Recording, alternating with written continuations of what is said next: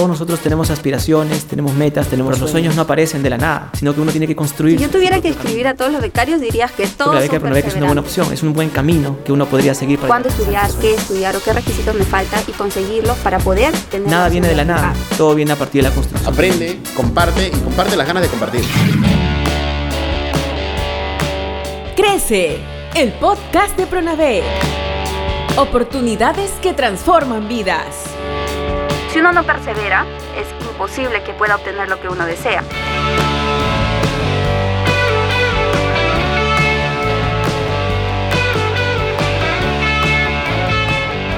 Bien, así estamos iniciando, ya estamos iniciando un nuevo episodio de Crece con Pronavet, el podcast. Y estamos en comunicación con el invitado especial de hoy. Él es el talento que nos acompaña, Luis Ángel Montoya Villena. Hola Luis Ángel, ¿cómo estás? Hola, ¿qué tal? Mucho gusto estar conversando contigo, Luis Ángel. Gracias por darte el tiempo de conversar con Crece, el podcast del Pronavec. Déjame, por favor, Luis Ángel, que te presente a ver a la audiencia. Luis Ángel, él es egresado de la carrera de Educación y Gestión del Aprendizaje en la Universidad Peruana de Ciencias Aplicadas con la beca Vocación de Maestro del Pronavec. Él investiga temas de gestión y liderazgo eh, y dentro de su trayectoria, de su trayectoria como joven docente, porque Luis Ángel tiene 23 años, eh, él ha facilitado experiencias de aprendizaje para la infancia, la adolescencia y jóvenes. Luis Ángel también ha dictado conferencias a docentes de escuelas públicas en los distritos de Surco y Villa María del Triunfo en Lima sobre estrategias eh, creativas en entornos virtuales de aprendizaje. Luis Ángel, bueno, vamos a, vamos a conversar sobre, sobre educación. Eh, ¿Qué te parece si empezamos eh, hablando sobre tu vocación, ¿verdad? Tú tienes esta vocación por la docencia. Queremos que nos cuentes, sabemos que, tú desde el inicio tienes esta, esta decisión, tuviste esta decisión de estudiar educación y acabas de egresar eh, no hace mucho, ya, ya me dices en el, en el 2019 y eh, queremos saber si, ¿qué tal? Si esta ha sido una decisión acertada el haber estudiado educación, Luis Ángel. ¿Qué nos puedes comentar sobre tu vocación ahora que ya has terminado, y ya has egresado de la carrera de educación? ¿Qué nos puedes decir, Luis Ángel? Bien. Bueno, ahora que ya he egresado de la carrera de educación, ya soy egresado hace poco, muy poco, precisamente en una, en una temporada, en un tiempos de cuarentena en donde el, el aprender y el enseñar es diferente, ¿no? Yo he podido actualmente tener estos, estos momentos de aprendizaje también como educador en, aprender qué estrategias puedo yo emplear con mi nuevo público, ¿no? Con mis nuevos estudiantes. Obviamente estrategias de aprendizaje que tienen que ver con entornos virtuales, porque precisamente la cuarentena ha llegado y, y tenemos que adaptarnos. Creo, considero importante que el docente es un personaje decisivo en la educación y es como es decisivo, es importante que él logre adaptarse, ¿no? Y encuentre estrategias, herramientas que estimule y que provoquen curiosidad en el público a quien enseñe, ¿no? En mi caso, yo enseño actualmente a niños de primaria y estoy logrando varios objetivos eh, en el aprendizaje a través de estrategias que yo he podido eh, obtener, he podido desarrollar en todos los, en todos los ciclos y de, la carrera de educación, que me ha servido como una herramienta necesaria para crear y, tomar este perfil docente para el siglo XXI. Mm.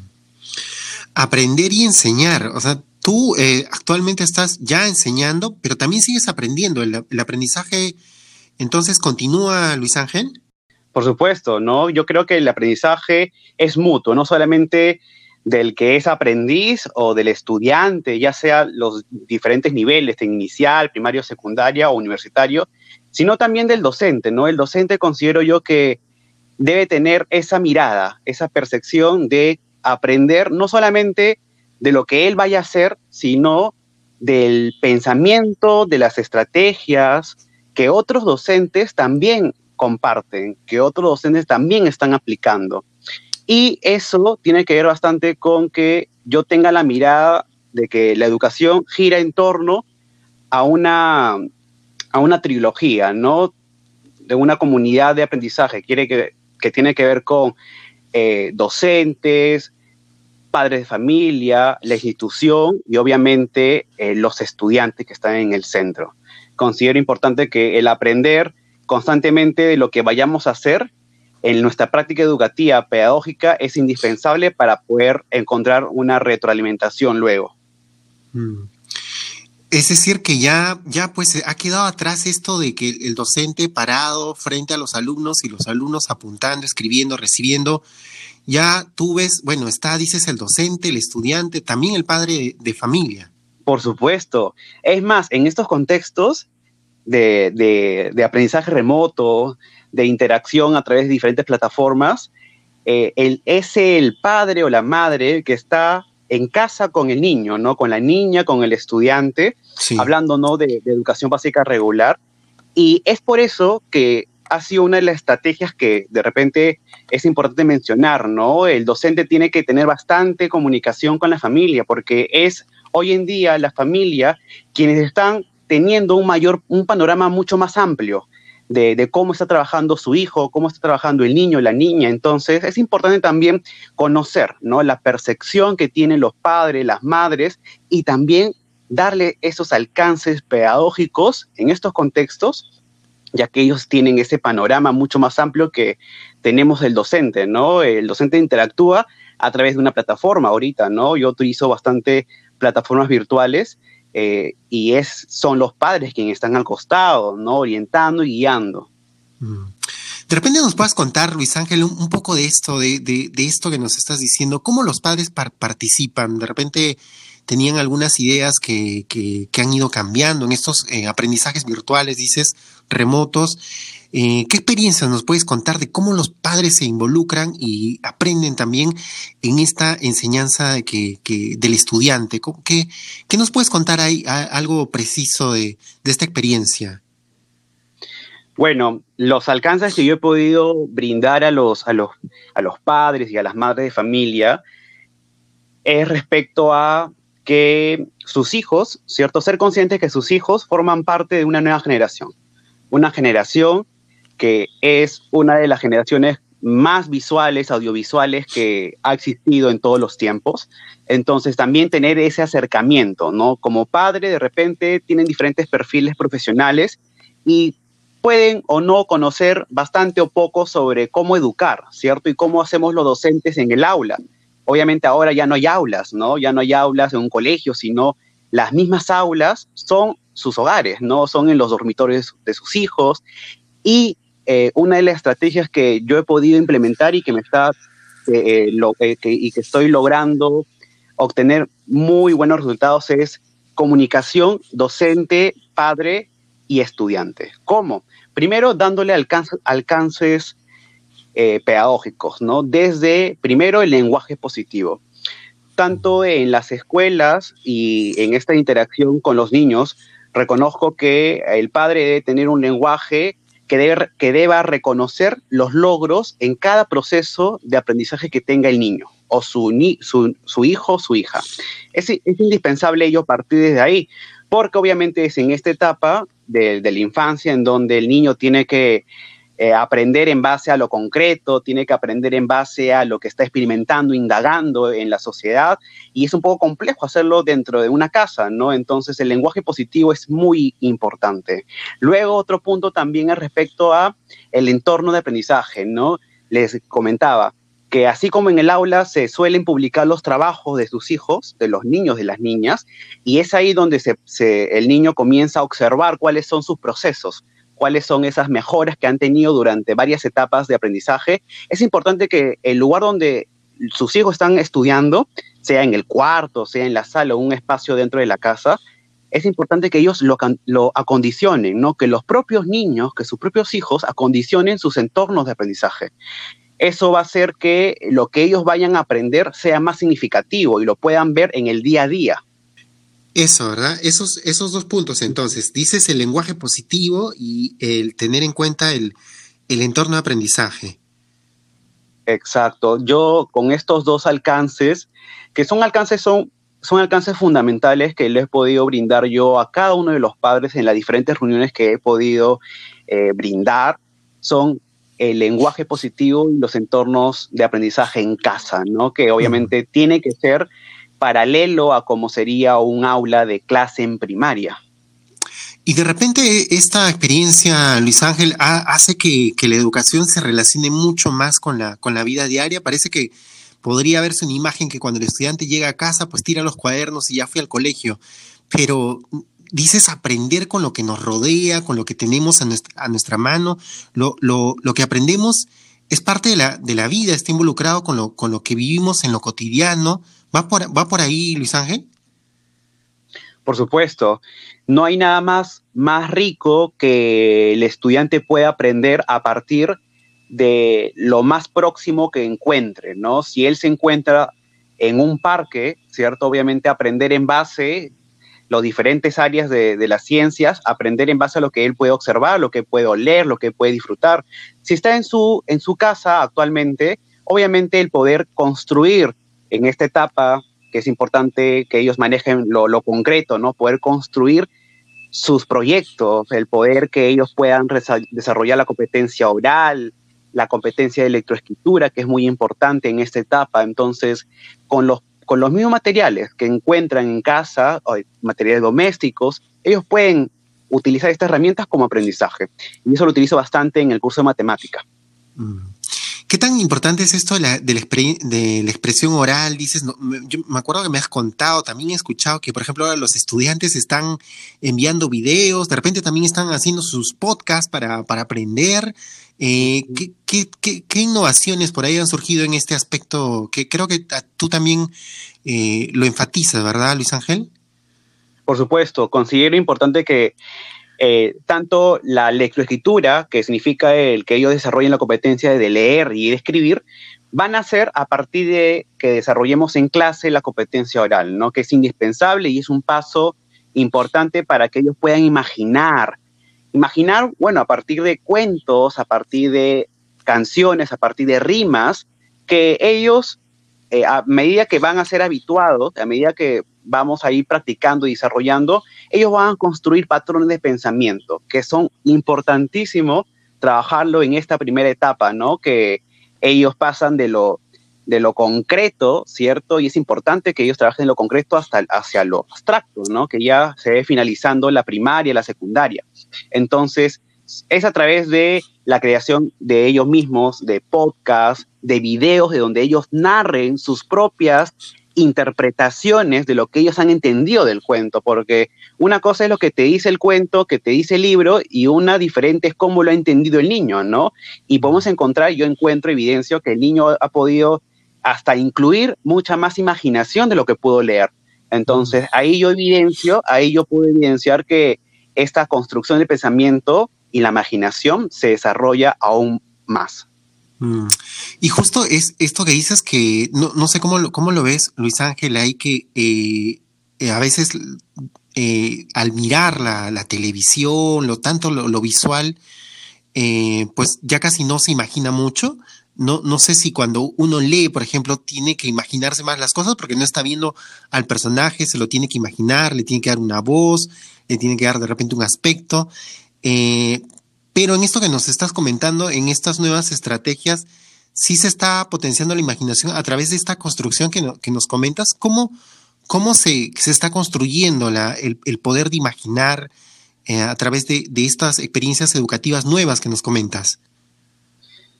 Bien, mira, eso parte bastante eh, en un aula de clase eh, de manera interactiva virtual, parte desde cómo el docente eh, maneja el discurso y, su forma de, comunicarse con los estudiantes. ¿no? El discurso del docente es importante.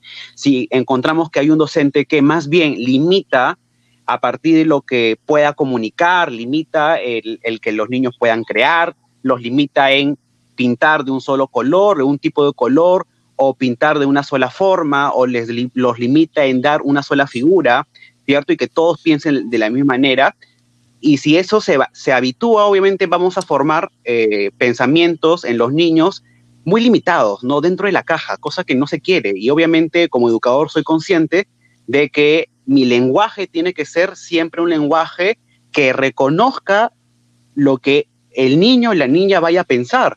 Todo lo que diga el niño o la niña es importante. Entonces, el niño no puede recibir esta contra, contrarrespuesta, ¿no? Es importante, y eso es uno de los temas que a veces trabajo en los talleres, eh, eh, en, la improvisación, es el aceptar, ¿no? Entonces, como el docente también debe aceptar qué pensamientos tiene el niño para poder a partir de esos pensamientos, construir lo que hice en clase. Eso es lo que yo hago siempre, ¿no? A partir de lo que ellos piensan, yo construyo nuestro organizador. A partir de lo que ellos piensan, yo construyo las normas de convivencia, ahora que son nueve convivencias diferentes, ¿no? Entonces, tomo bastante lo que ellos saben para yo poder adaptar eso a lo que yo vaya a diseñar. Mm. Bueno, así como lo cuentas, se ve pues muy, muy interactivo, ¿verdad? Es, es ya es una, una educación donde el protagonista es el estudiante, como, como, lo cuentas, pero el docente también, a través de, de, este proceso que dices, donde tienes que escuchar al niño para poder construir a partir de lo que él ya está construyendo, ¿no? Es, es, es una, ahí va fluyendo, ¿no? Por supuesto, y eso lo sabe un buen educador, ¿no? Un educador que tenga que sepa acercarse al mismo nivel de imaginación del niño. Entonces, cuando hablamos de educación, en este caso de primaria, ¿no? Donde tenemos la infancia, ¿sí? tenemos la infancia de, nuestra sociedad.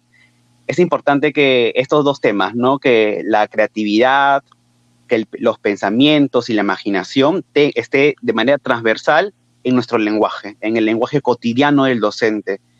Eh, eso creo que es indispensable, el desarrollar competencias orales en, esta, en estos tiempos de cuarentena, el que ellos desarrollen una autonomía digital, ¿no? Porque obviamente son parte de esta generación y son niños que tienen abundante competencias, pero es importante gestionarlas, ¿no? Y ahí está la labor del docente, ahí está la, la, la parte pedagógica, ¿no? Que los niños puedan ser autónomos, digitales y ellos mismos darle la oportunidad es cosa también que yo les he comentado a los padres, ¿no? Denle la oportunidad a equivocarse, porque mm. va, va a formar parte de esa equivocación de no verla como un lado negativo, sino más bien como un paso para poder desarrollar otra estrategia, otra manera de pensar, otra manera de hacer.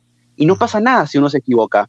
Yo creo que esa parte, ¿no? El error también es importante desde el docente a fomentarlo, fomentar mm. que el error no es malo, el error es un paso para poder mejorar.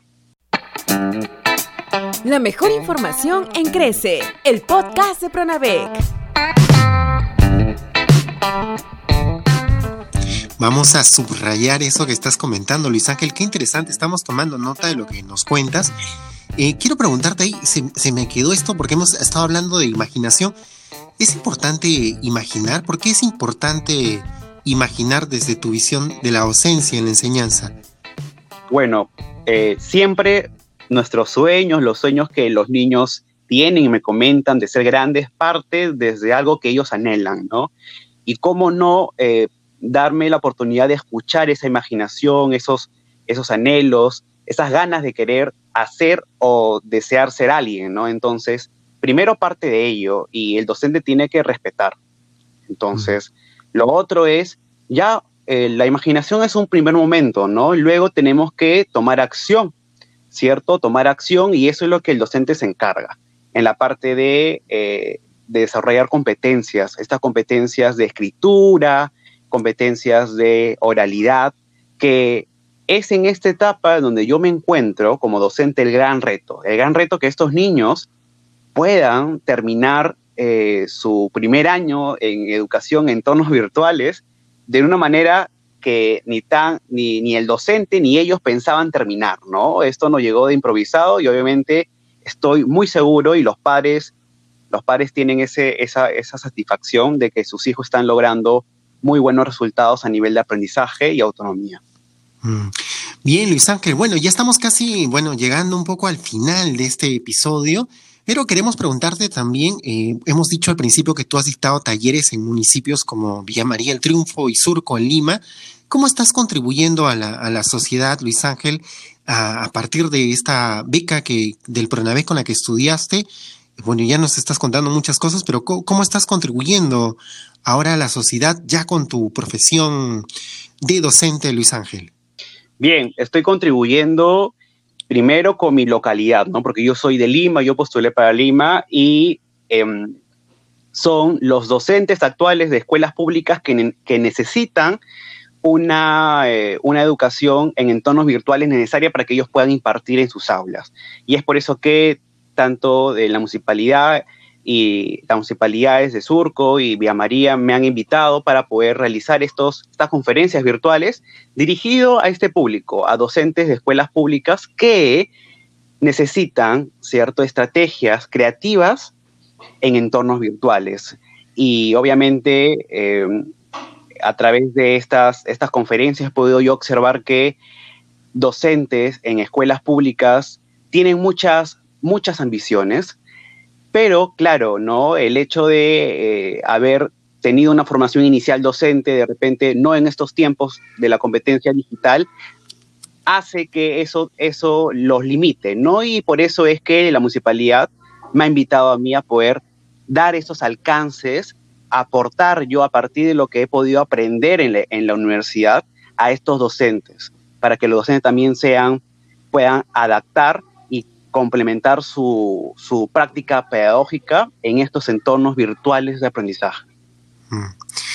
Bien, Luis Ángel, bueno, pues ahí están todas estas experiencias que, tienes.